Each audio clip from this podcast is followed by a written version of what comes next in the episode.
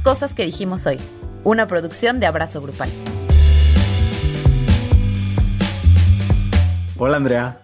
Hola Luis. Hola a todos, a todas, a todos quienes nos acompañan una semana más en Cosas que dijimos hoy. Eh, en un día cansado, en un agotador. Día agotador, pero aquí estamos porque les amamos, porque amamos estar en este espacio. Eh, y pues nada, ¿cómo estás, Andrea? Bien, bien, aquí a, pesar de todo, ¿no? Así llueve, truene o relampague, aquí, se graba. Sí, aquí estamos. Sí, este, la verdad es que estamos muy contentos. El día de hoy vamos a platicarles sobre las formas en las que la victimización puede ser una estrategia para, eh, no sé, justificar, entre comillas, el odio o las violencias. Ajá. Y, se va a poner bueno. Yo creo que, puede dar para una discusión interesante. Es un tema del que yo llevo un rato eh, pensando y que aparte hemos hablado, ¿no? Justo en la semana le mandaba yo un video a Andrea de, de una, una, mujer blanca que estaba atacando, se alcanza a ver un microsegundo en la cámara que estaba atacando a una mujer negra y cuando se da cuenta que le están grabando empieza a llorar y, como... Horrible y ridículo. Muy frustrante. Bueno, vamos a hablar de eso, pero antes... Ah, advertencia, este episodio va a estar venenoso, yo creo, porque se va a ver ah, sí. con el tema. Pero eh, vamos a empezar con su sección favorita, señora en casa, eh, la queja de la semana, en la que sacamos todo el veneno y hoy vaya que es necesario porque, porque hay veneno, ¿no? Y el veneno tiene que salir porque si no uno se pudre por dentro. Entonces, voy a empezar yo con mi queja, si me lo permites, Andrea. Eh, Adelante. Hablando de... Voy a hacerlo entre ambiguo y luego pondré algunos ejemplos, pero me gustaría pedirle a las personas que tienen un micrófono enfrente, como lo tengo yo en este momento, que piensen dos segundos antes de decir las cosas. O sea, estoy muy frustrado porque esta semana he estado escuchando a muchas personas eh, decir francas pendejadas. O sea, de verdad, cosas que, que, que no tienen ni pies ni cabeza y son personas que se venden como expertos en algo. Por ejemplo, primer ejemplo, Chumel Torres, que fue a una entrevista que le hizo Diego Rosarín eh, donde hablaron sobre, eh, pues sobre, según la política, ¿no? Y Chumel intentó decir que él en esencia es de izquierda. Y entonces, pues terminó siendo bastante humillado, la verdad. Pero, eh, pero me pareció muy choqueante que una persona que tiene un espacio de política en YouTube muy popular y aparte tiene un espacio de política diario en Radio Fórmula, no sepa ni siquiera definir qué es la izquierda y qué es el liberalismo económico. O sea, eh, sí me pareció choqueante, ¿no? De verdaderamente choqueante. Por otro lado, y de verdad no saben lo mucho que me encabrona que a la hora de que se hable, por ejemplo, sobre las identidades trans, se use este ejemplo. De verdad, de verdad que este ejemplo me hace convulsionar. El de, y pues ya, si ellos se quieren identificar como unicornios y yo, o sea, lo único, lo, lo, lo escuché eh, no voy a decir ni siquiera de quién, pero lo escuché en un foro que se hizo eh, entre mujeres cis para hablar sobre la ley eh, de, la ley LGBT que se pasó en la Ciudad de México, pero estas fueron las palabras tal cual, ¿no? Como, y pues bueno, y ya se pueden, si quieren identificarse como unicornios o como transasiáticos, y de verdad, de verdad, de verdad, de verdad. me voy a enfocar en el ejemplo de los unicornios, porque para hablar del asunto de la, la racialización creo que necesitaríamos un programa completo. Pero lo que están diciendo y, quiero pensar que no se dan cuenta porque sí se dan cuenta que miedo, están haciendo una comparación con algo que no es humano. O sea, eh, y eso sí es muy peligroso, ¿no? El deshumanizar a las personas trans. Y por último, el último ejemplo es el video. Ahorita Andrea les va a hablar, eh, vamos a ser transparentes, ya nos compartimos nuestras quejas. Ahorita Andrea les va a hablar más de, hablar más de esto, pero el video de, de Elan, que quisiera decir a qué se dedica, pero no estoy seguro más que a que es una persona que hace chistoretes en el Internet. Este, porque no podríamos decir que es comediante, no tiene rutinas de comedia, o sí, y no las he visto. Eh, no, no es. Ella se, se, define como I was uncool before uncool was cool. Wow. Uh, she's different.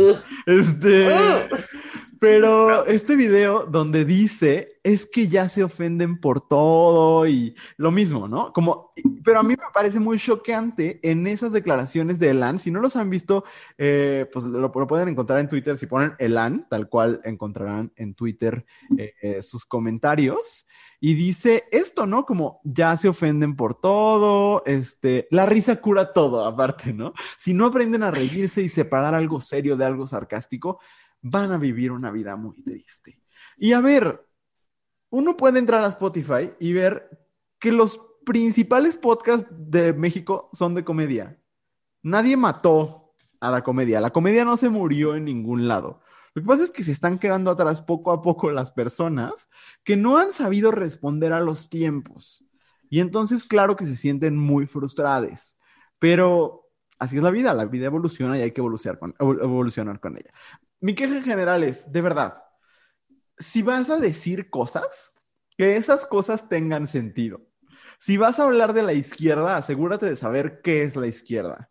Si vas a hablar de Cuba, por ejemplo, ¿no? Ahora que está, es un tema muy, muy tratado, asegúrate de saber la historia y el presente de Cuba, ¿no? Si vas a hablar de, de, de la teoría queer, ¿no? Como si fuera una sola, asegúrate de saber que no es una sola y que las ideas de las distintas teorías queer son variadas, son diversas y son mucho más complejas que identificarte o no como un unicornio, ¿no? Y si vas a hablar, que, de nuevo, lo digo, es, es humanizante. Y si vas a hablar de que la risa lo cura todo, asegúrate de haber dado risa alguna vez en tu vida. Porque, porque it is not happening.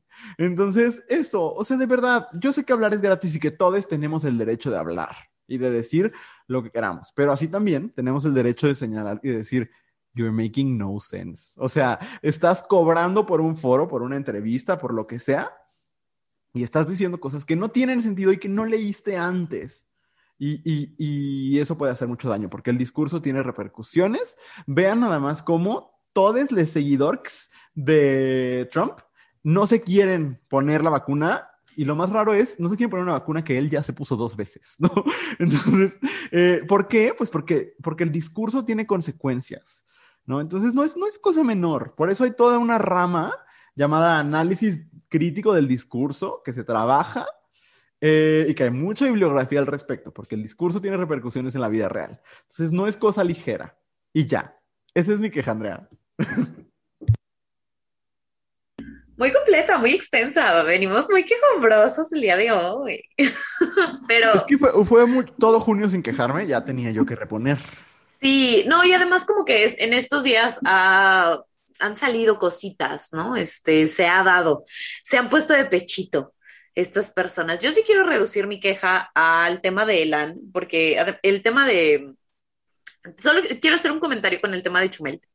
Eh, y, con este tema de la comedia, porque por más mal que nos caiga Chumel y por más que haya quedado como pendejo en esa entrevista, porque así quedó, eh, eso no justifica jamás en ningún plano hacer chistes de violaciones. Gracias, evítenselos, por Ay, favor. No. ¿Quién hizo eso? Ay, yo vi muchísimos en redes sociales, ya sabes, de esos que. de la cogidota que le dieron. Ajá, de verdad, de verdad. Por más mal que nos caiga Chumel, por más mal que nos caiga quien sea, evitemos caer en esos discursos que, pues, es perpetuar las mismas cosas de las que nos quejamos. Te vuelves solo Exacto, solo seamos congruentes con lo que pedimos, ¿no? No solo porque nos caiga alguien mal significa que ya vamos a mandar a la chingada nuestras, nuestras ideas y nuestros principios. Y en ese sentido, yo sí me quiero quejar estrictamente de Elan, su video y la gente, porque a mí el video me llegó, no sé cómo te llegó a ti, Luis, pero a mí me llegó el video porque alguien en mi timeline de Twitter retuiteó a alguien que había subido el video y que había dicho que buenos dos minutos, hay que reflexionar, ¿no? Wow. Y, y, yo decía, ¿reflexionar qué? O sea, en ese video, la señora hace todo menos realmente reflexionar sobre por qué se le está criticando. Hay más reflexiones en, un, en un anuncio de Suavitel. sí, sí, sí, hay más reflexiones en el, en el selecciones que venden en el Sanborns. De verdad, cero reflexión en ese, en ese video. Pero a mí lo que me, me trasciende a veces es esta gente que agarra a personajes como eh, Chumel o como Elan, que tienen exactamente la misma vibra además, este, y que creen que por alinearse a estas personas y decir, es que yo sí me puedo reír de estas cosas que son importantes, es que yo sí puedo tomarme eh, los chistes de violación a la ligera, es que yo sí puedo tomarme la comedia, la comedia, entre comillas, sobre la identidad de las personas a la ligera, porque yo ya estoy más allá de esos problemas. Eso me parece una reverenda estupidez una estupidez. Porque yo ya entendí que no es en serio. Eso, eso, porque yo ya sé que no es conmigo y qué bueno que sepas que no es contigo, Juan Pablo. Pero el no el decir, sé que no es conmigo, implica darnos cuenta de que sí es con alguien, ¿no? Porque no nos pega a nosotros, ¿no? Podrás decir, hicieron un chiste de eh, personas bisexuales, pero no lo hicieron sobre mí, Andrea, no, pero a lo mejor lo hicieron sobre todas las otras compas que tenemos que no viven en una situación privilegiada, además. O sea, sí creo que eh, me molesta sobre todo cuando es gente de las mismas... Eh, comunidades o que comparten características sobre los chistes que se hacen, porque es como de, si dieran permiso que se pueden hacer ese, ese tipo de, de, comentarios y ese tipo de chistes. Solo me parece de muy mal gusto, me parece que no tendríamos por qué, si algo a nosotros no nos afecta, está chingón, pero no por eso tenemos el derecho de decir que las cosas no son importantes, no son peligrosas o no lastiman a otras personas. Si tú ya trascendiste y vibras más alto que Buda y ya nada te afecta y todo se te resbala, qué bueno, mi rey, qué bueno. Tú síguete embarrando la manteca que quieras para que todo se te resbale. Pero eso no significa que el discurso deja de ser violento, que el discurso deja de ser este racista o misógino o tal. Y honestamente, eh, quien dice que la risa lo cura todo, tiene una visión súper chiquita del mundo, súper chiquita del mundo y sus problemas, porque aunque el, reírse siempre es importante y nosotros eh, nos gusta mucho reírnos, ¿cómo no? Como a cualquier persona, pero también creo que hay cosas que son mucho más graves que hacer un chiste y dejarlo ir. Y entonces cuando tomas esos temas y cuando tomas esas problemáticas y tomas a esas personas como ejemplo y dices, tú ríete, no pasa nada, no, pendeja, pasan un montón de cosas. Que a ti no te pase en tu realidad privilegiada de tu cabaña, sabrá Dios dónde chingados, pues es otra historia, otra historia. Pero de verdad, sí me gustaría que le dijeras a este, las mamás que están batallando por poder alimentar a sus hijos porque no tienen con qué, que le digas, usted ríase, señora, ríase de la situación y verá cómo todo se acomoda, no me chingues, claro. ¿no? Yo de la risa. Ajá, mira, tú ríete y se te va a quitar el hambre, el COVID, tú ríete y te curas de COVID. Ok, no, así no funciona, así no funciona ni la biología, ni el cuerpo, ni el mundo. ¿Hace bien la, eh, la, comedia y hace bien reírnos? Sí. Que haga bien reírnos para tomar como pretexto el siempre intentar hacer una comedia barata sobre temas que son súper importantes y súper complejos, ahí sí me parece que son estúpidos.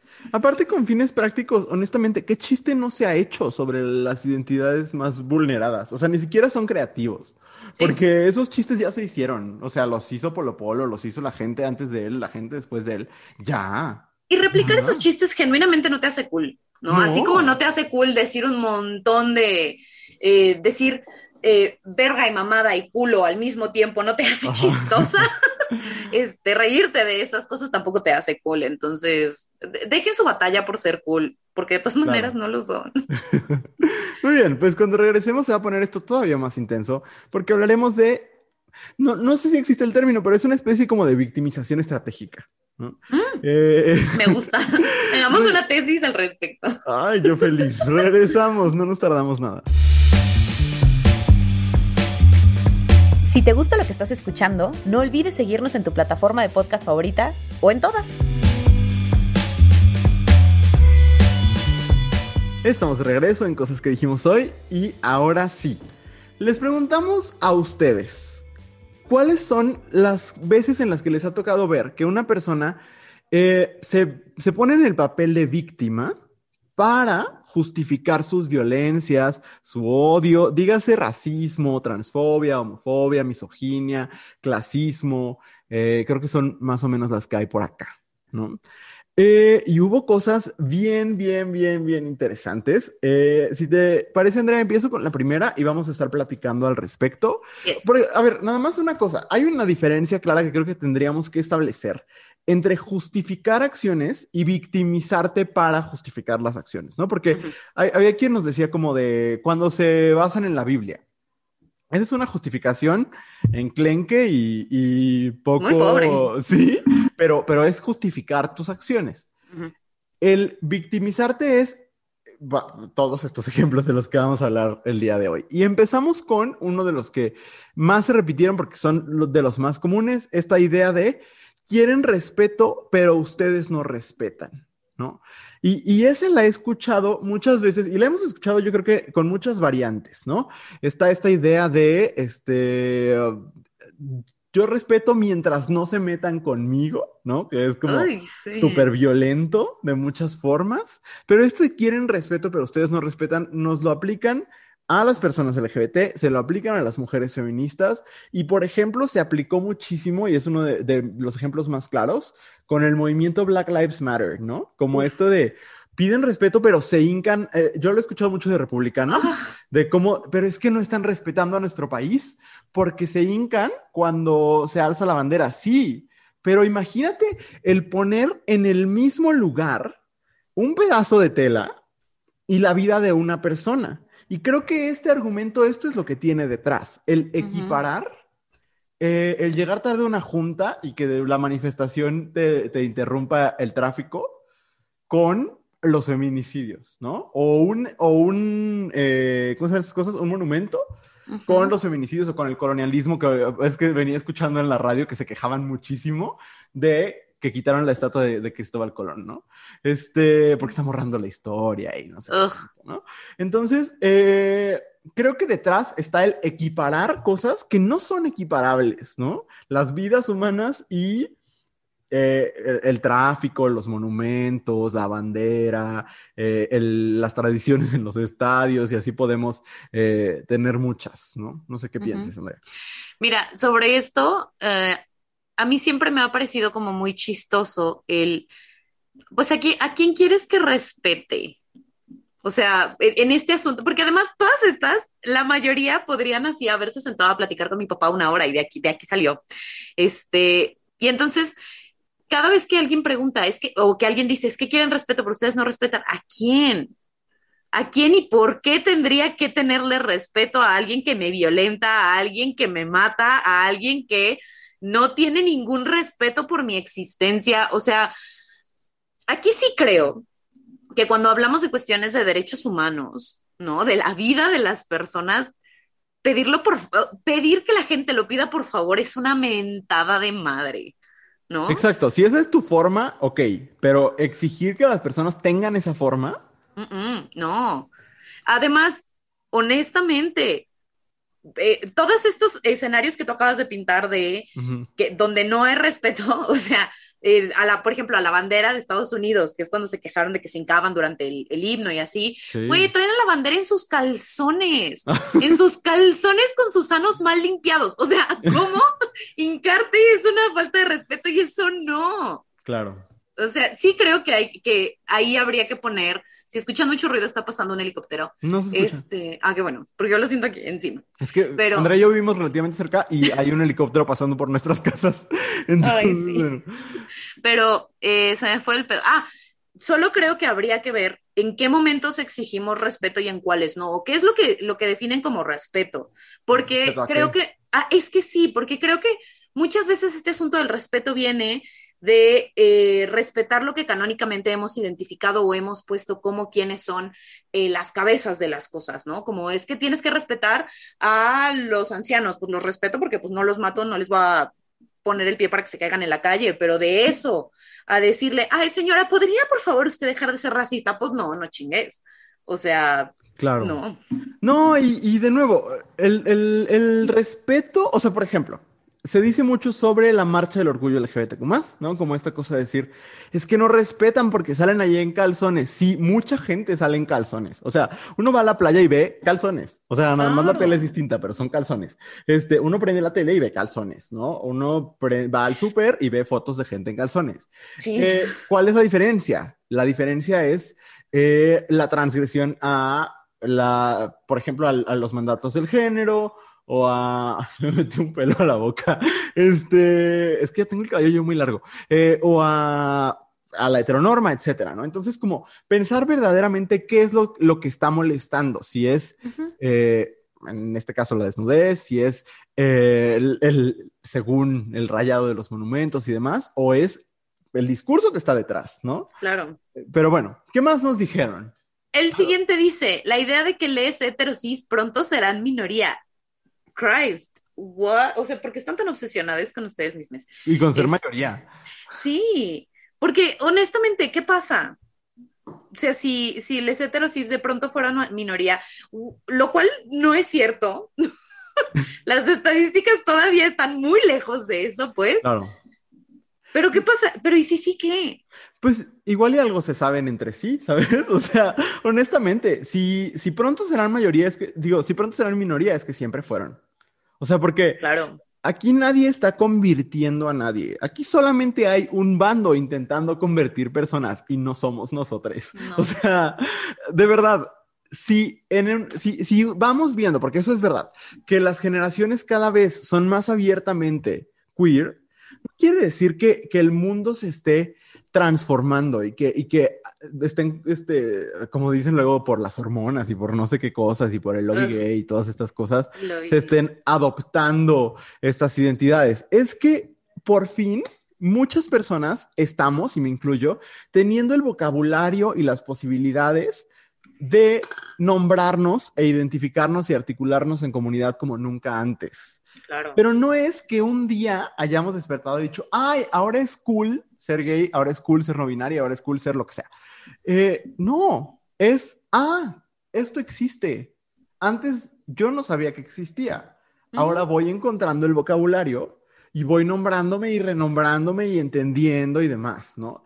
Pero esta idea tan ingenua y tan tonta también, lo tengo que decir así, de que la gente se va haciendo LGBT, es verdaderamente peligrosa, ignorante y malintencionada, porque no creo que, que verdaderamente lo piensen. Siempre se ha sabido, hay unos estudios bien interesantes que están en, en- que Héctor Domínguez Rubalcaba integra en su libro de Latinoamérica Queer, donde dice que en México el, el enfrentar la, la pandemia del VIH-Sida era, fue más difícil porque no era tan, tan identificable el grupo de hombres que tenían sexo con hombres, porque en muchos lugares muchos hombres tienen sexo con hombres, solo no lo llaman homosexualidad. Lo llaman Ah. deslices, lo llaman borrachera, lo llaman el compadre, lo llaman el macho calado, etcétera, ¿no? Todas esas cosas. Entonces, siempre ha sido una realidad, siempre ha estado esta, esta realidad latente entre nosotros. Solo ahora la nombramos. Y si es el nombrar, el nombrarse es lo que te hace enojar, pregúntate por qué. Sí, claro, claro. Eh, mm, sí. Muy bien. Eh, alguien nos dice, esto me parece muy delicada, el, que el, el odio lo hacen por cuidar a sus hijas, ¿no? Eh, y, y creo que it goes different ways. O sea, por un lado, el- las mamás, papás que dicen, no le hablo a mis hijas de diversidad porque les estoy cuidando. Y por otro lado, el decir, pobres de mis hijas, eh, les tengo que mandar a, a- a Ecosig, les tengo que eh, llevar a, a terapias súper feas o llevar con un padre o lo que sea, o, o no aceptar, porque estoy cumpliendo mandatos divinos o lo que sea, y les estoy cuidando por medio de mi rechazo, ¿no? Eso creo que es, eh, no sé si necesariamente sea victimización, fíjate, pero me parece importante hablarlo. No sé tú cómo lo veas. Es que yo lo, cuando yo leí este aporte, eh, yo lo entendía como él siempre mantener tanto la información y los conceptos LGBT como a las personas LGBT alejadas de las infancias, Ok. ¿no? Porque es una manera de cuidar a los, las, les niñas. Ajá. y en ese sentido sí me parece una victimización, una victimización de las infancias que ellos no Claro. están pidiendo, ¿no? O sea, por ejemplo, en este tipo de, iniciativas como el Drag, Queen, Drag Queen Story Hour y, de propuestas así, que son momentos de cercanía entre las infancias y eh, la comunidad LGBT, quizás de la manera más este, llamativa y llena de glitter que, que se nos puede ocurrir en este momento, pero creo que la gente toma eso como de es que pobre, pobrecitos de mis hijos, pobrecitas de mis hijas, ¿no? Eh, y ahí creo que no es una victimización de los papás, sino es una victimización de las infancias, como si ellas estuvieran, eh, como si les LGBT quisiéramos poner en riesgo a las infancias y entonces llegaran estos eh, protectores a decir, Sí. no, yo te voy a salvar, ¿sabes? Yo así lo, lo, yo así lo siento. Híjole, es que estás, ahí abres un montón de posibilidades porque creo que esta entonces, esta, esta estrategia de victimizar a las infancias es de las estrategias más recurrentes y más efectivas. Porque tenemos un- una construcción imaginaria de que las infancias son frágiles, manipulables, eh, poco autónomas, y hay, algún, hay momentos en las infancias donde pues, sí se es, se es más frágil, se es más manipulable, eh, y definitivamente se es men- menos autónomo. Pero eso no significa que se sea menos consciente del proceso de, des- de- de descubrimiento propio. Y creo que este de alguien pensará algún día en las infancias, no te metas con mis hijos, era el el- el Ajá, eslogan del Frente Nacional por la. Familia. Este, justamente es una de esas estrategias para justificar el odio, como dices, poniendo a las infancias como víctimas, ¿no? Y pasa con el asunto, por ejemplo, de las infancias trans, ¿no? Que es como de están manipulándolos y los están adoctrinando en el lobby gay, ¿no? En el lobby, lo que sea, ya como le llamen ahora, ¿no? Porque nada más cambian un poquito los términos que utilizan, pero el discurso se va reciclando y es este de, ¿y si alguien piensa en las niñas? Pues es lo mismo que nosotros decimos, ¿por qué no pueden pensar en las niñas y su diversidad? Claro. Pero bueno, eh, me toca a mí, ¿verdad? Sí. Eh, ay, esto es fuerte. El poner de excusa que son gay para que no se les cuestione. Oh. Eso es muy, muy fuerte, ¿no? El, el decir, eh, pero es que soy gay, entonces no podría ser misógino, no podría ser racista, no podría ser clasista, o no podría ser homofóbico incluso. Sí. ¿no? ¿Cuánto hombre gay homofóbico hay? ¿No? Ujú. ¿Cuánto hombre gay machista hay? Pues bueno, ni se diga. Racista, capacitista, no mames. O sea, vamos sumando eh, y es una cosa muy fuerte. El, el pertenecer a una categoría vulnerada no te exime de, de- de- Por eso es tan importante el, el- el enfoque interseccional, ¿no? El, entender que, eh, que no es tan sencillo como estar del lado de los oprimidos o de, de los opresores, ¿no? Sí, Que claro. Se puede estar de los dos lados en diferentes momentos de nuestras vidas, ¿no? Y creo que sí, yo lo he escuchado muchísimas veces, ¿cómo podría yo ser eh, violento si soy gay? Pues, pues así, ¿no? Como se puede ser eh, una persona con discapacidad y ser homofóbico, ¿no? Es, es algo que sucede. Eh, es la intersección, nada más. Entonces sí, pasa todo el tiempo y es totalmente una victimización. Y el gritar homofobia, nada más. Eso, eso iba a decir, como el gritar homofobia, decir, ¿es homofobia que me señales? No necesariamente. No necesariamente, exacto. Cada vez que, que se señale o que usen el cómo podría ser X si soy X, piensen en lo estúpido que se escucha su amigo José Luis, cada que dice, es que yo no puedo ser homófobo, su amigo José Luis, que defiende que se griten eh, palabras homofóbicas en el estadio diciendo, es que yo no puedo ser homofóbico porque tengo amigos gays. ¿No? Ajá. O lo ridículos que se ven los hombres diciendo, yo no puedo ser machista, tengo mamá. Sí. Es- es- me parece que esas este, son buenos paralelismos. Sí, frases muy baratas eh, y sin lógica detrás. Sí, totalmente. Y iba a decir algo más, pero la verdad es que lo, ya lo olvidé. Ok, entonces vámonos con este que va a estar muy divertido. Sí. Este, el siguiente dice, ahora ya es crimen ser católico. ¿Dónde, Marta? ¿Dónde? Se le declara culpable de catolicismo. Sí, ¿dónde? ¿Dónde? ¿Dónde hay juicios por ser católico? O sea, díganme, por favor. Yo sí. O no, este delirio de persecución que tiene la gente conservadora está cabrona.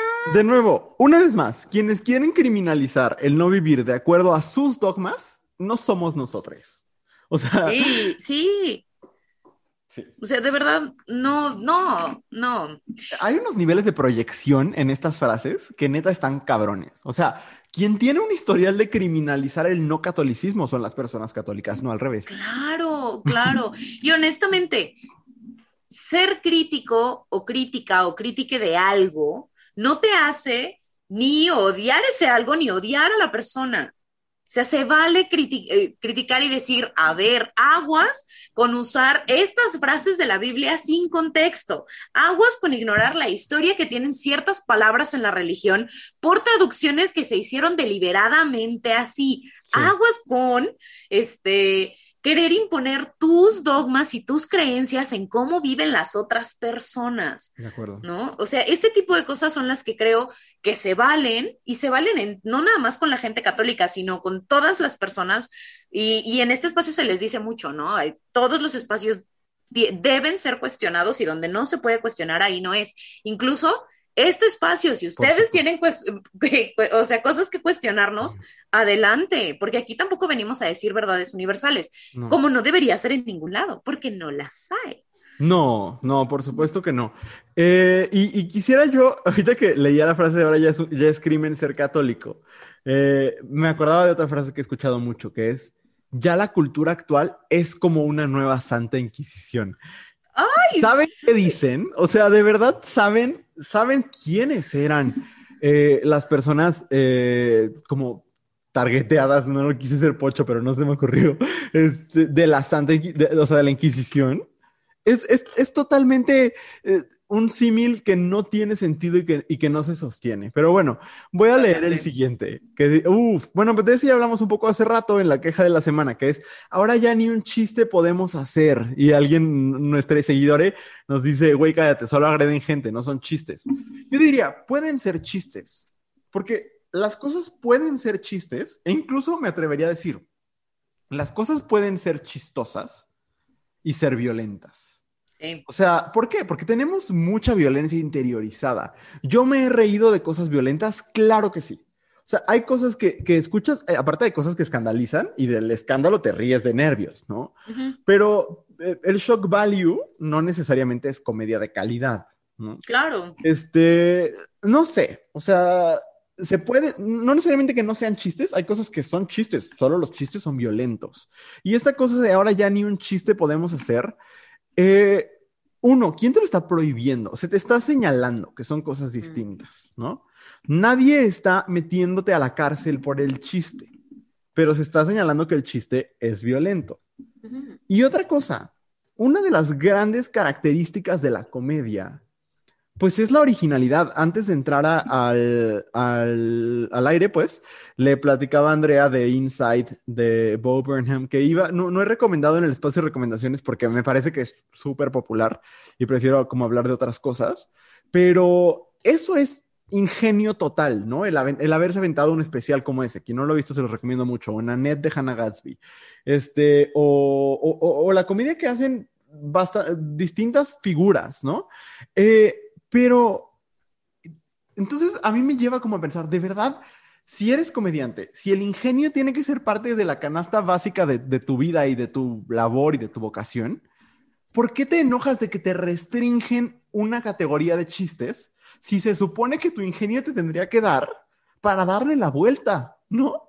Entonces quizás no eres tan chistoso. ¿No? Y eso, eso, es preocupante, pero bueno, nada más. Exacto. Eso, eso último que dices me parece que es, que es la clave, ¿no? Si no puedes hacer chistes de otra cosa que no sean las pinches viejas, pues entonces no eres un comediante, eres un misógino, ¿no? O sea, sí, creo que eh, chistes se pueden hacer, todo es que tenemos ganas de reírnos a veces. Eh, yo sé que Luis y yo estamos obsesionados con aquella vez que fuimos a un show de comedia, pero fuimos y fue muy divertido y nos reímos mucho con puros comediantes LGBT y donde te das cuenta de que se pueden hacer chistes de otra cosa, ¿no? Y te puedes reír sin tener que, que en el proceso joder a otras personas, ¿no? Entonces, claro. Eso. Y honestamente, no es que los chistes ahorita sean ni homofóbicos, ni misóginos, ni nada. No es que los chistes ahorita lo sean, es que siempre lo han sido. Porque además cuentan los mismos chistes que Polo Polo contaba hace 30 años. O sea, tampoco es como que estén contando nada nuevo, es lo mismo. Nomás que lo pintan de otros colores, pero son los mismos chistes de Polo Polo. Entonces, Ahora, yo diría que si dijiste un chiste homofóbico, por ejemplo, pues igual y se te puede señalar y lo cambias, porque la comedia es experimental. O sea, Claro. no es que no te vayas a equivocar. Porque, el- por ejemplo, cuando fuimos a este show de True Colors, donde estuvo Pablo L. Morán, estuvo Mi Ramírez, eh, Manuna, eh, la Kiki, si se me está yendo el nombre de la otra, Adriana Chávez. Este, me parece que dije todos, ¿verdad? Los que, Sí. los que estuvieron ahí. Eh, todos quienes estuvieron ahí. Eh, no podríamos tachar ese espacio de correctito, ¿no? O sea, que esa, esta No. frase que se usa para, para denostar la comedia como más consciente, quizás, ¿no? No fue un espacio donde se, tampoco educativo. Fue un espacio No. donde se transgredieron límites porque sí hay comedia en transgredir ciertos límites. La cosa es que también hay que ver, que tienes que tener ingenio, ¿no? Ingenio en cómo lo presentas. Y, y- y- te puedes burlar de muchas cosas. Manuna se burla de su mamá de una manera muy deliciosa. Yo Sí. me acuerdo y me podría cagar de risa ahorita. Pero no es lo mismo burlarte de tu mamá que empezar. Y bueno, ya, ya estaban dos putitos. O sea, verdaderamente, el- el- ahí hay un nivel súper distinto. Pero bueno, Y, y, y, que a lo mejor suena feo, pero honestamente cuando escriban o hagan comedia o hagan chistes, nunca se tira para abajo. O sea, nunca tiras exacto. para alguien que tiene menos privilegios que tú. Ajá, no. Ajá. O sea, puedes tirar para arriba, puedes Exacto. tirar en horizontal, pero para abajo no. Tirar en horizontal es muy chistoso. Lo es, Muy. lo es. Sí. Y para arriba, pues también. Muy bien. Eh, ¿Te va a ti? El Sí. siguiente, sí. Dice, soy machista porque así me educaron y fue horrible, pero salí bien. Y cero salieron bien. Híjole, este asunto de decir, es que así me educaron a mí y aún así, mírame, aquí estoy, lo ves y dices, pero por eso, ¡Qué señor. o sea, Sí.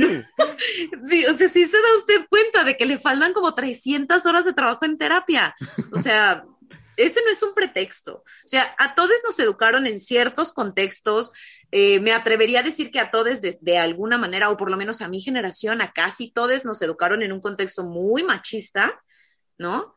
Eh, pero, pues, si puedes aprender a usar WhatsApp, puedes aprender a- Eso, güey. a- a a hacer otras cosas, a pensar diferente, puedes aprender otras, o sea, cosas nuevas, ideas nuevas, a respetar lo que no conocías antes, Claro. ¿no? Porque Sí. se vale no conocer, no, te, no nacemos sabiéndolo todo. Lo que no se vale es hacerse pendejo. Claro, güey. O sea, a mí, a mí pues, me frustra mucho porque creo que la victimización está en el así me educaron y me cuesta mucho trabajo volver a aprender. ¿No? Y es como de, ¿verdaderamente te cuesta mucho trabajo volver a aprender? ¿O tú te estás poniendo esta barrera porque no quieres, porque no te interesa, porque no lo consideras importante? ¿no? También. Porque John Oliver hace este chiste como muy, muy tonto, pero me parece muy chistoso, de decir, ¿por qué te cuesta trabajo respetar los pronombres de las personas trans? Pero no que a, a P. Diddy ya le dijimos Diddy, Puff Daddy, P. Daddy, o sea, como tuvimos como 16 apodos para el señor. Y es cierto, el mundo alrededor de nosotros está cambiando. Y es como cuando ibas a la escuela eh, el primer día del año nuevo, a lo mejor seguías poniendo la fecha de antes, pero eventualmente dejabas de ponerla. ¿Por qué? Porque tenías que hacerlo. Bueno, aquí es lo mismo, o sea, tenemos que respetar identidades de otros, las nuevas maneras de, de- o sea, como la, la forma en que los valores del mundo han evolucionado, eh, los derechos que se han conquistado y demás, son cosas que se tienen que respetar. Es cuestión de práctica. Que no quieras practicar es otra cosa. Sí, y además también creo que hace falta entender que el mundo cambia y siempre ha cambiado. No es como que antes de que llegara este, est- esta agenda gay que de pronto quiere que todo el mundo sea queer y demás, este, que antes las cosas no cambiaran, que siempre haya sido igual y entonces todo mundo funcionaba de la misma manera y tenía la misma escala de valores y todo el mundo se com- comportaba igual. Eso no es cierto. Eso no es cierto. Es una manera de refugiarnos en el no querer evolucionar con el mundo. Y si ustedes no quieren evolucionar con el mundo, está bien. Pero si ustedes no lo sabían, agua que no se mueve es charco y en los charcos se hace mucha mugre. Entonces, pues no. O sea, Huele feo. sí, no se las quieran dar de manantial cuando son charco de la calle. O sea, no. Exacto. Muy bien. Digo yo. Uf, esta cosa de, es la siguiente aportación. A los hombres también nos matan, ¿no? Y es como, Sí, ¿quién? Otros hombres. O sea, sí. es verdad. Y es un problema muy serio. Los, o sea, para nada se minimiza el gran problema, por ejemplo, del crimen organizado en este país. Claro. Eh, es, algo que nos duele de lo que hemos hablado, eh, de lo que no somos expertos también. No podemos aquí unir a hablar de todo. Pero este a veces se intenta, la verdad, pero, eh, pero eso es lo que duele. La cosa es, siempre hay que preguntarnos el porqué de las cosas, porque es muy fácil decir, eh, a los hombres los matan más, sí, otros hombres y por otras razones. Aquí cuando se habla de feminicidios, por ejemplo, cuando se habla de transfeminicidios también, eh, se está intentando visibilizar las razones de estos asesinatos. ¿Por qué? Porque se tiene que atender esas razones para que deje de suceder. Así como es importante visibilizar las razones de las víctimas del crimen organizado, las razones de los güeyes que se mueren porque creen que lo pueden todo y se creen Superman, las razones de los hombres que se suicidan porque no pueden con su propia masculinidad, que todas esas cosas son importantes, sí, pero no podemos culpar, por ejemplo, al feminismo o a las personas LGBT de las muertes de los hombres cis ¿Por qué no va por, de los hombres cis heterosexuales? ¿Por qué no va por ahí? Porque va por otro lado. Y es una trampa y es una falacia muy fácil de desmontar. Y ya. Eso es lo que yo quería decir.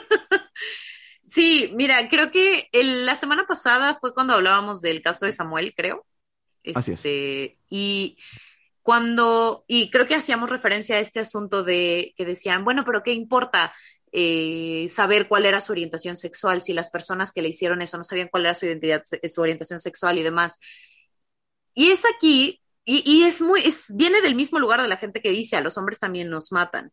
Y creo que es esto que está diciendo Luis, pero también el que entendamos que no porque a otras personas también las violenten hacen que las violencias que nosotros vivimos sean menos importantes y menos urgentes de arreglar.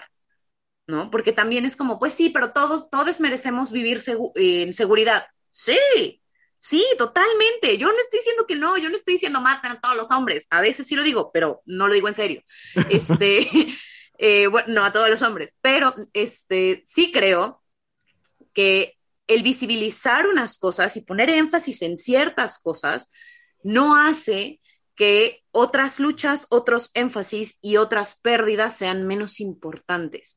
Solo las hace parte de la conversación. Y si nos negamos a hacerlas parte de la conversación, entonces ahí hay un problema, porque entonces no empieza, no hay el primer esfuerzo en hacer que se detenga. Si yo no lo nombro como feminicidio, entonces no tengo ninguna intención de hacer un trabajo desde la alerta de género que debería haber, por ejemplo, en el estado de Guanajuato, que no hay.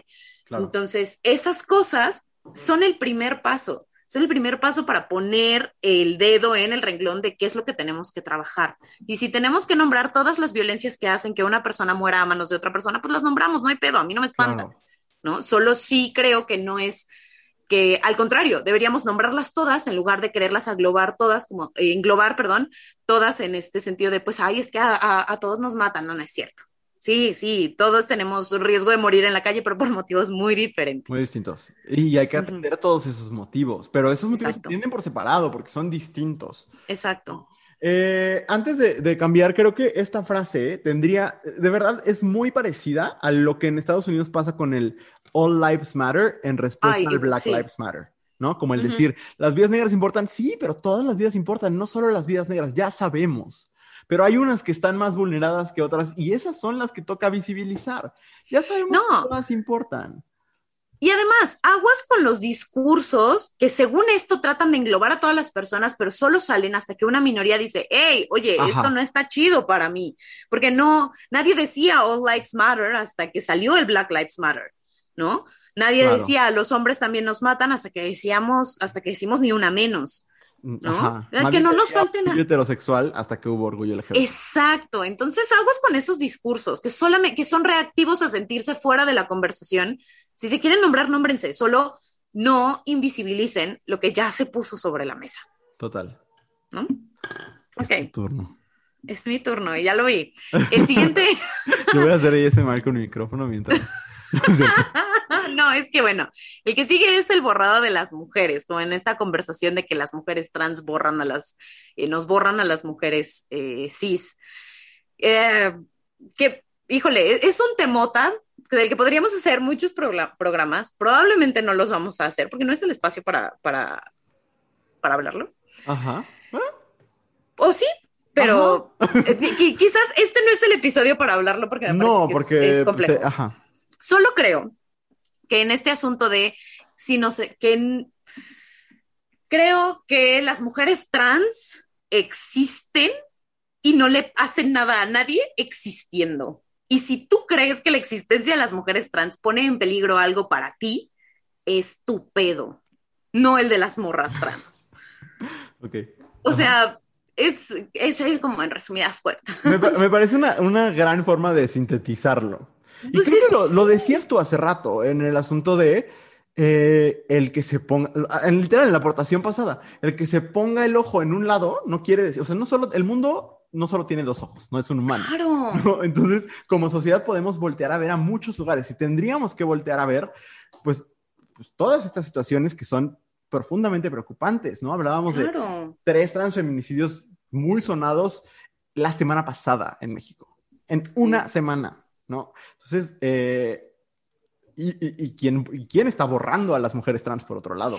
Exacto, es que mira, si tú sientes que como mujer cis te están borrando por existir cuando ni te topan, güey, o sea, de verdad, ni, así, eh, si crees que la existencia de las mujeres trans te borra de alguna manera, pues entonces habla, convive, existe, haz tu activismo, pero no te esfuerces en hacerlo de lo que te estás quejando que te hacen.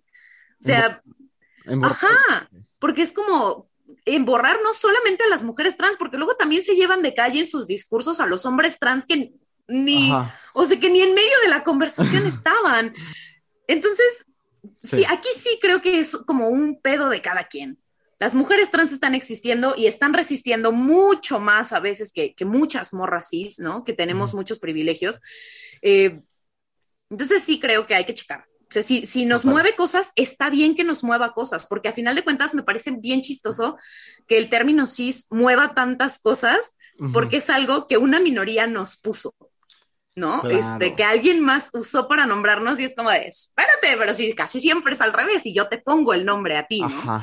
Este, y si eso te mueve cosas, está bien, no pasa nada, solo relájate un chingo y trabájalo tú. Responsabilízate de lo que te mueve. Sí, y ve por qué te mueve, ¿no? Ahí sí creo que las morras trans ni ellas están existiendo, haciendo lo suyo y que honestamente, ¿quién, o sea, ¿quiénes somos nosotras como mujeres cis para decir si son válidas o no son válidas? ¿En el libro de quién chingados? Eso creo. Muy bien. Muy bien, voy a, voy a la siguiente que tiene mucho que ver, por eso no, no, agrego más, que es esta cosa de las personas trans perpetúan estereotipos. Y es de nuevo, sí creo que es ponerte en el papel de víctima, de decir, y por eso yo tengo que seguir esos estereotipos. Perdón, todas las personas perpetuamos estereotipos todo el tiempo. Claro. ¿Por qué? Porque estamos performando nuestros géneros de acuerdo a ciertos eh, parámetros que tenemos. Absolutamente todas las personas, la que me digas. Y entonces el poner el ojo solamente en las personas trans es como si dijeran, son las únicas que están eh, dejando huella de carbono. O, decir, eh, son menos válidas porque dejan huella de carbono. Sí la dejan, igual que el resto de la humanidad. Lo mismo pasa con los estereotipos de género, ¿no? O con los roles de género. Las personas trans lo hacen, muchas sí, igual que las personas cis lo hacemos, ¿no? Pero el solamente responsabilizar de eso a las personas trans es súper violento. ¿no? Y además, a mí me parece, perdón que te interrumpí. No, no, no, para No, sigue, sigue, sigue. Es, a mí me parece como súper ignorante y súper reduccionista sobre, o sea, cuando se dicen este tipo de cosas. Porque es como, es uno, no entender quién es una persona trans, ¿no? Y cuál es su proceso y creer que una persona trans o, por ejemplo, una mujer trans es la que se pone tacones y dice, a huevo, esta es mi identidad. Perdón, pero la, identidad de una mujer trans no es ponerse tacones, no es usar maquillaje. Quizás esas cosas ayudan a su expresión de género, ayudan a, su proceso y está bien. Todas hemos tomado cosas de los estereotipos o de los estereotipos contrarios. De los contraestereotipos, ajá. Ajá, para poder construirnos y está bien pero creo que de verdad creer que se reduce a eso es no hacer el más mínimo esfuerzo en entender quién es una persona trans. ¿No? Y, no conocer a ninguna. No También. ninguna eh, como interés en hablar con una persona trans. Y entonces, ¿cómo, con, qué, ¿con qué valor estás opinando y, dictaminando cosas? Yo ayer veía un tweet que sí me puso muy mal, de una campaña de Dope, donde ah. está una mujer yo lo único que puedo decir es que está, o una persona, porque no puedo asumir su género. Y voy a leer el anuncio. El anuncio de Dove dice número uno en reparación del pelo dañado y hay una persona con el cabello largo y rosado. Literalmente no podría describir más de la imagen. Y el tweet dice, el patriarcado lo hace de nuevo, las mujeres con pene siguen triunfando. Ojalá las mujeres con pene y las mujeres sin pene triunfarán, ¿no? O sea, yo quiero ver mujeres triunfando. Este, pero ¿dónde está el pene? O sea, de verdad tengo yo, yo, yo no veo ningún pene en ese anuncio, ¿no? Y quien está actuando, en este caso, de, de, acuerdo con los estereotipos de género, es la persona que vio ciertas facciones en, en, en una cara y decidió que ahí había una mujer con pene. A lo mejor sí, a lo mejor no. Pero qué violento, porque entonces es, eh, es, es, actuar desde, desde el binarismo, sí, pero también desde el estereotipo total y desde el prejuicio total. ¿Tú qué sabes quién es y qué hay debajo de sus pantalones? Y para todo esto, ¿qué te importa? ¿Qué te importa? Exacto, exacto. Además... Porque honestamente, personas, perdón, ustedes no saben qué hay debajo de mis pantalones. O sea, no tienen idea. No, y a la única persona que debería importarle es a Luis y a con quien Luis decía compartirse. O sea, no, mira, ese, ese anuncio me puso muy mal, porque además ni siquiera estamos ni siquiera sabemos si la persona que sale en esa foto es una mujer, una mujer trans, puede ser una persona no binaria. Y de verdad, creo que volvemos al reduccionismo, al reduccionismo, porque también hay mujeres trans que no tienen pene. Claro. Pero. Puede ser una mujer cis también. También. o un hombre. Y, y honestamente, dejen atrás sus referencias de las personas trans de las películas de los 70s, 80s. O sea, por favor. Vean Disclosure en Netflix. Eh, eh, ayudan, de verdad, a ver un panorama bien interesante. Sí, sí, lo recomiendo mucho. Y hablen con personas, o sea, de verdad, hablen con personas trans, hablen con personas disidentes de género. Ah, sí, sí, totalmente. Escúchenles. Hay mucha gente que hace contenido en redes que les puede ayudar a ampliar un poquito más su panorama y entender de dónde va esto. No es el otro día nos preguntaban en historias que por qué la gente cree esto mismo de las personas que hacen drag, ¿no? Que perpetúan estereotipos. Pues es no entender, es no sentarte a escuchar, es no ver cuáles son las historias de cada quien y por qué cada quien hace lo que, lo que hace y por qué cada quien ha construido su identidad de maneras diferentes y ha decidido vivir su identidad de maneras diferentes, ¿no? De acuerdo. Y en este tema también creo que hay que actualizarse. Si ustedes leyeron un libro al respecto hace cinco años, pues ya va siendo hora de que se actualicen, porque todo esto cambia, los términos se actualizan, hay frases que se usaban hace 10 años que ahorita eh, pues ya no tocan porque sabemos que no es así, entonces actualícense. Y, si quieren recursos, en Abrazo Grupal constantemente estamos como compartiendo, pero sí les podría decir que todos los videos de Natalie Wynn contra Points están subtitulados. Todos están subtitulados al español. Y, es una mujer trans que aparte es filósofa eh, y un cerebro potentísimo. Cabrón. Eh, Ofelia Pastrana hace roja cada semana, donde, hace, donde habla a veces de cosas que termino sin entender, como la, las criptomonedas. Lo siento, mi cerebro no da. Pero, eh, y buscar realizadoras, realizadores eh, trans, creo que también es muy importante. Transbinarias y trans no binarias. muy bien. creo que me toca a mí, ¿verdad? No. Bueno, dice, diciendo que la gente queer quiere más derechos que los que no son queer, no mamen, no mamen, ¿cuáles? O sea, de verdad, nómbrenme uno, un derecho, ¿sabe? Que busquemos que ustedes no, ajá. Sí, sí, está este bonito contenido en internet que de pronto sale. ¿Sabes qué sería tener más derechos que otros? No pagar impuestos, como la Iglesia Católica, que aparentemente ya es eh, crimen. O sea, no mamen, no mamen. O sea, más derechos los que tiene Jeff Bezos que no ha pagado los impuestos que debería pagar en la vida pero a ese güey no les dicen nada, a ese güey le siguen comprando, no me chinguen. Aquí lo único que queremos es que nos, no nos maten y nos dejen existir. Y no solo le siguen comprando, lo idolatran, igual que ah, Elon Musk. o sea, yo de verdad, el otro día platicaba con mi papá y decía, ¿qué prisa tienen estos señores por ir a Marte? Que saben que nosotros no. O sea, pe- pero, pero bueno, sus superhéroes y las personas que verdaderamente estamos solamente buscando sobrevivir, no, vivir, dejar de sobrevivir para Dignamente. vivir de manera plena y digna. Eh, bueno, pero tienen tan comprado esta idea de que en realidad queremos privilegios y dominación del mundo y no, este, no derechos. Y miren, si domináramos el mundo, se pondría bien padre, pero eso solo me gusta decir para que sigan teniendo miedo. Pero no, no, no tengan miedo, somos buen pedo, nadie está buscando dominar el mundo. ¿Qué pedo con la señora de matrimonio Matrix? Este, y toda esta gente que neta se pone muy mal cuando hablamos de, de- de pedir derechos y ya. Queremos lo mismo que ustedes, solo que ustedes pueden hacerlo y nosotros no, porque si yo quisiera casarme ahorita, no podría. Si yo quisiera formar una familia ahorita, no podría. Entonces, no estamos, en, no, no estamos siendo todos ciudadanos de primera. Las personas LGBT seguimos siendo ciudadanos de segunda. Y eso no debería suceder en una sociedad moderna. Y ya. Yes. Alguien nos dice, es que ustedes son los que empiezan. Ya hablamos de lo de quieren respeto, pero ustedes no respetan, Sí, ¿no? Que creo que es parecido. Eh, que la educación sexual hace a los niños gays, un poco ya lo hablábamos también, como esta idea de quién va a pensar en las infancias, pobrecitos, ¿no? Este poner, me estoy saltando porque creo que son muy repetitivos, eh, pero es como este poner eh, a, a las niñas en papel de víctima y a las Ujú. personas que estamos intentando vivir nuestras vidas y ya en papel de victimarias, ¿no?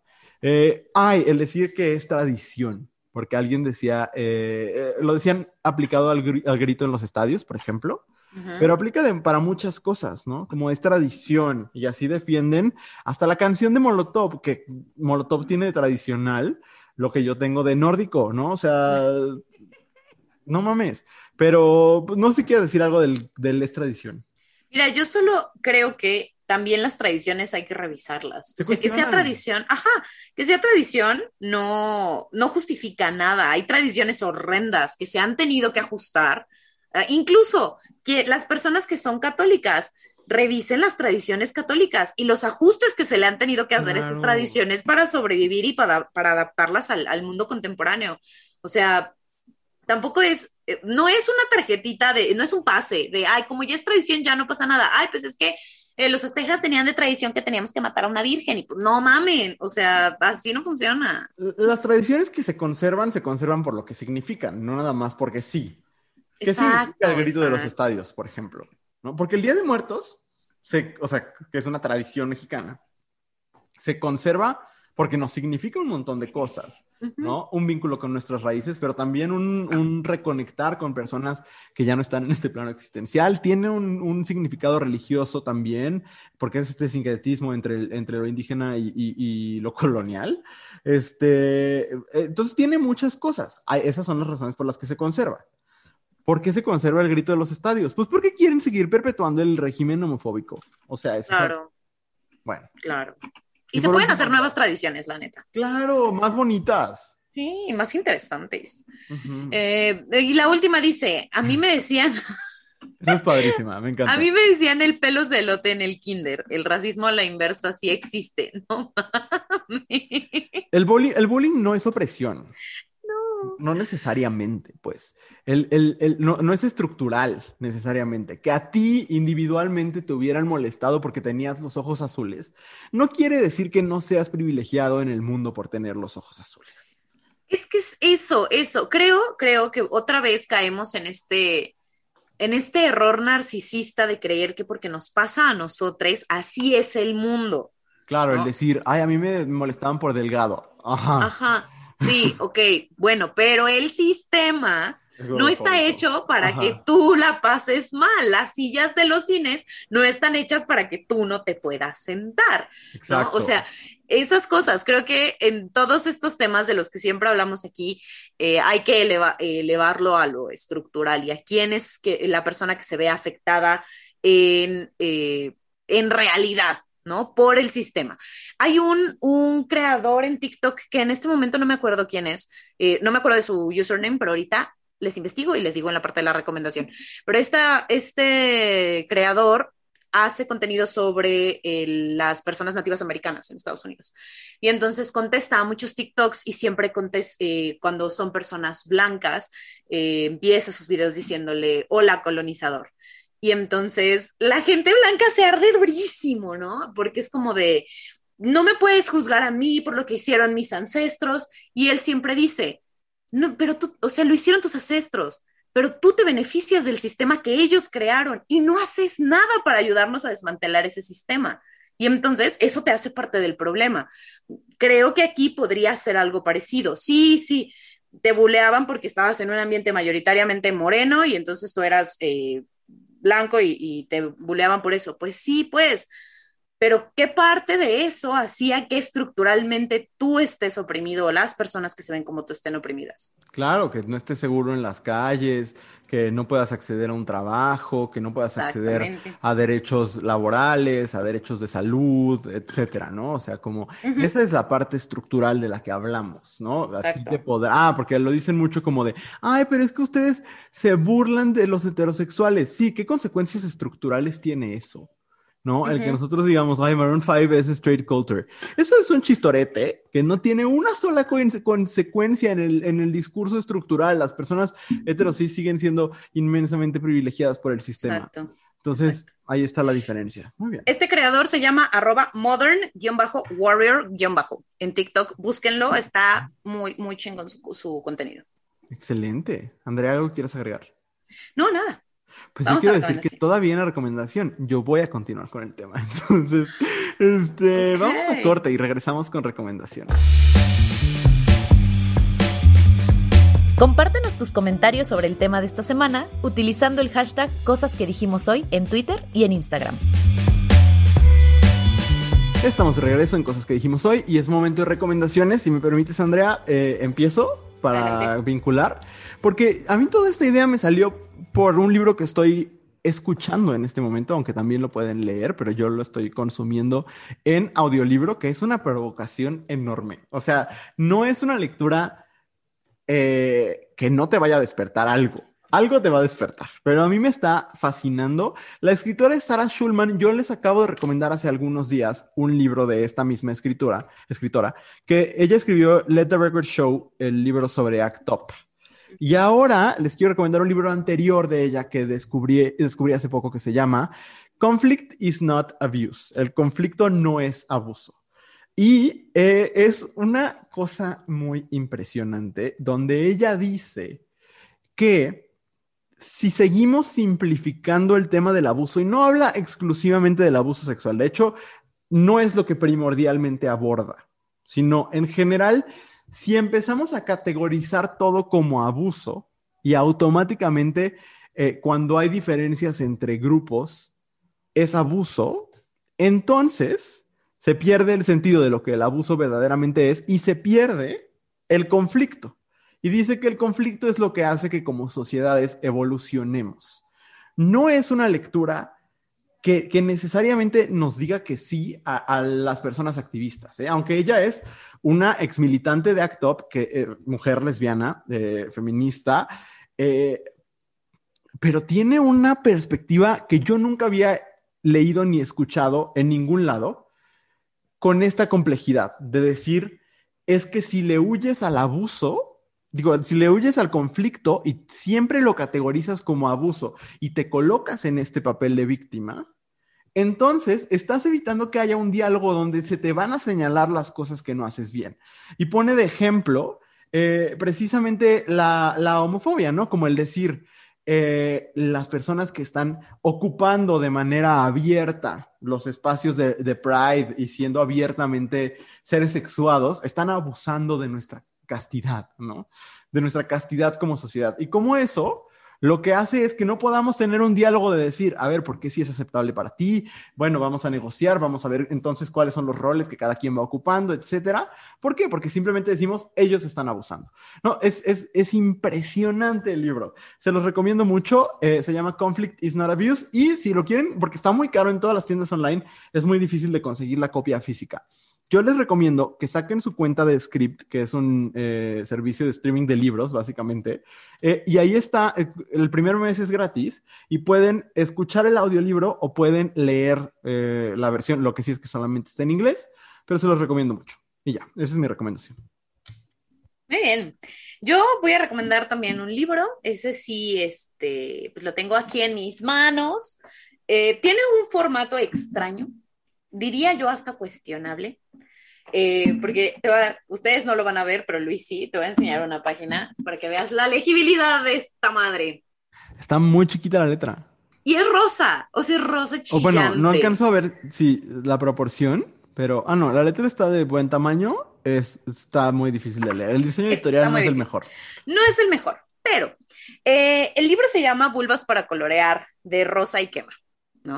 Y entonces está construido a partir de una idea que tuvo este, una, bueno, más bien, eh, que hace 45 años una chica sale del closet como lesbiana porque hace un fanzine para colorear.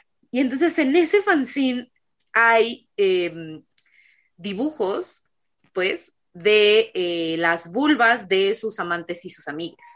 Entonces fue así como muy escandaloso en su momento y demás, pero entonces Rosé Quema lo que hace es como recuperar la idea y hace este libro tipo fanzine porque está este como muy muy pues como una imprenta de casa, ¿no? O sea, así se ve el libro y así está construido. Y está construido a partir de algunos textos que hablan sobre eh, la importancia de conocer nuestra vulva, de, de renombrarla, de hablar de placer, de hablar de menstruación, etcétera.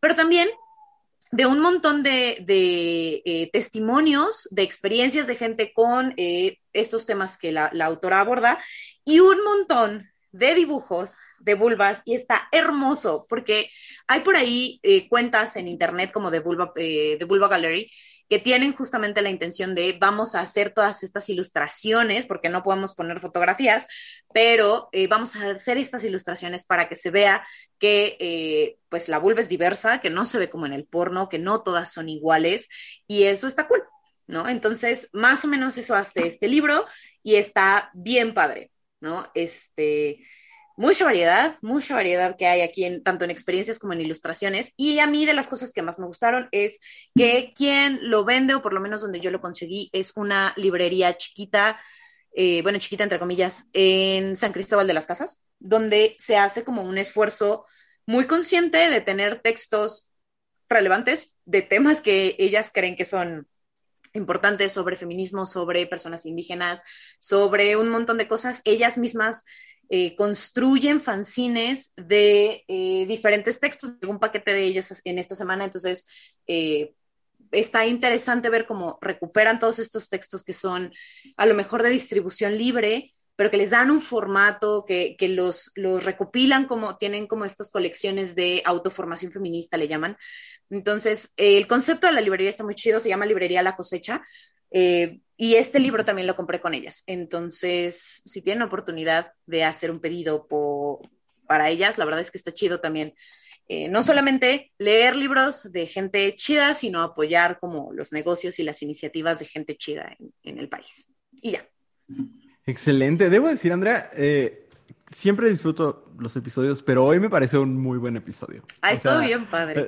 sí, perdón la autopalmada en, en la espalda, pero creo que hoy estuvo chido. Ustedes díganos su opinión, ya saben. Ya está a partir de las 10 de la mañana del jueves 15 de julio. Usted puede ir al perfil de Abrazo Grupal y ver la publicación. Ahí pongan sus comentarios, díganos qué piensa, eh, qué pensó del episodio, qué le gustaría ver en el podcast. Todo eso ahí los vamos a leer y esos comentarios siempre se contestan. Siempre, siempre, siempre. Entonces ahí nos vemos y nos escuchamos la próxima semana. Muchas gracias, Andrea. Gracias, Luis. Nos vemos. Adiós. Esta fue una producción de Abrazo Grupal. Síguenos en Instagram como arroba abrazo grupal y visita www.abrazogrupal.com para mucho contenido maravilloso. No olvides seguir este podcast y si te gustó, compartirlo en tus redes sociales. Nos escuchamos el próximo jueves.